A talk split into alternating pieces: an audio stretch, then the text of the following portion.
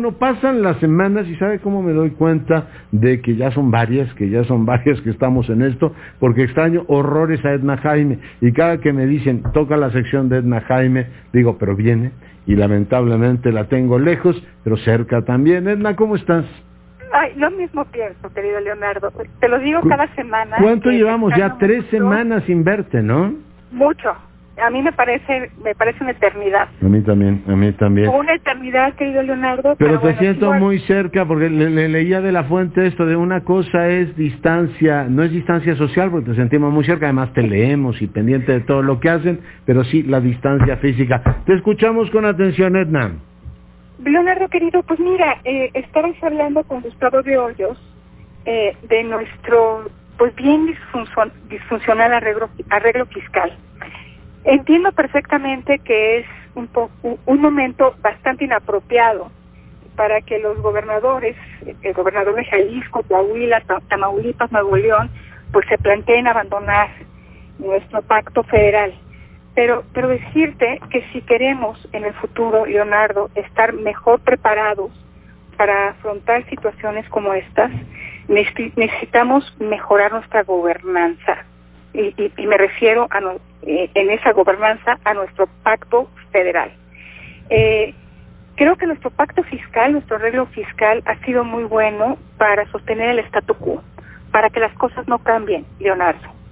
eh, los, los, los gobernadores pues recaudan poco, no les gusta la tarea de recaudar impuestos, a los presidentes municipales no tienen ningún incentivo por cobrar el impuesto predial, no vemos, además, nuestro pacto fiscal tiene eh, un, o debería tener, una, una vocación redistributiva. Pues tampoco vemos grandes cambios, Leonardo. No vemos que haya una convergencia entre el sur del país y el norte del país. Entonces, esto que tenemos necesitamos cambiarlo. No es el momento de discutirlo, pero creo que si hubiéramos tenido algo distinto, quizá hubiéramos tenido instrumentos para afrontar esta crisis también de manera distinta, porque tenemos un arreglo que es profundamente centralista todavía. y, y, no hay espacios para la innovación y la creatividad desde lo local. Y, y, eso lo necesitaríamos, porque cuando quien está en la cúspide de la toma de decisiones eh, es tímido para tomar, eh, para emprender lo que es necesario, pues sería buenísimo que hubiera otros lugares con la posibilidad, otros espacios de poder, de ejercicio de poder y de toma de decisiones donde se pudieran tomar esas decisiones que nos están tomando a nivel central.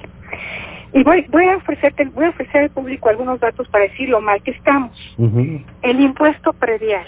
Tenemos un gran potencial recaudatorio en el impuesto predial. En México es de 0.2% del PIB, Leonardo. Eso es lo que recaudamos por el impuesto. Es muy bajito. La media internacional es del 2%. Y creo que si quitas la capital se va a 0%, ¿no? Sí. La Ciudad de México recauda el 0.57% de su PIB. O sea, sigue bajito, pero pues es de los que más recauda a través del predial. Quintana Roo es el segundo que más recauda, es el punto 47 de su PIB.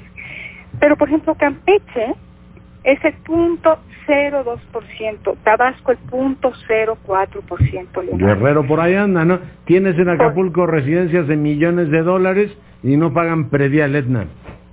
Entonces, Leonardo, pues este arreglo federal está hecho para que pues quienes tienen algunas potestades tributarias pues no las usen y dependan de las transferencias de la federación. Te voy a dar el dato. Eh, en el promedio, los ingresos propios de los estados son de alrededor del 11%. Esto quiere decir que el 89% restante lo reciben de la federación. La, federación tiene eh, eh, a su cargo la administración de los impuestos que más recauda, el ISR, el IVA, la seguridad social pero 11% en promedio es bajísimo. La Ciudad de México tiene 40% de ingresos propios, Chihuahua 20%, Nuevo León cerca del 20%, y por ahí anda Quintana Roo y Guanajuato. Pero eh, los que menos recaudan, pues tenemos eh, Guerrero con 3%, bajísimo, ¿no? Veracruz, Michoacán, Ujú. Chiapas. Entonces, Leonardo, yo veo bien difícil que este país pueda transformarse si no cambiamos esto. Eh, eso es lo que tenemos. Con esto hay que afrontar, eh, eh, pues, la crisis que, que ya tenemos sobre nosotros. Pero si algo debe dejar esta crisis es sobre una reflexión profunda en la manera en que este país se gobierna. Espero, Leonardo, que, podamos contar, este- que vivamos para contarlo y Sí. que contemos una historia que no sea demasiado trágica. Que podamos decir que, pues, que alcanzamos a instrumentar aquellas políticas públicas que sirvieron para amortiguar el impacto de, de, de un de una crisis como esta. Eh, de todas maneras, creo que estos temas debemos de retomarlos en una reflexión casi de refundación de, de, lo, lo que, de este país, de los temas más relevantes.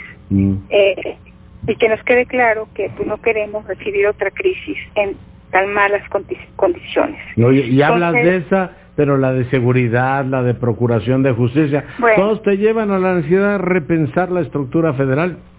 Sin duda, Leonardo. Es el, es el denominador común. Es el denominador común, entonces, pues, ojalá y que no tardemos en abordarlo. Eh, el presidente López Obrador llegó con un, ánimo de reconcentración del poder y de recentralización del poder y creo que el, el país necesita justamente lo contrario. Que pensemos en cómo eh, construir soluciones desde lo local, pero cómo empoderar, cómo dotar de recursos que sean además producto de un esfuerzo local y cómo generar los mecani- mecanismos de rendición de cuentas en los tres ámbitos de gobierno que nos permitan un marco de gobernanza que nos lleve no solo a aguantar mejor las crisis, sino a un estadio de desarrollo eh, mejor para todos. Ya. Pues mi querida Edna, te mando un gran abrazo, cuídate Ah, mucho. yo también a ti, Leonardo. y nos escuchamos la semana próxima. Así será.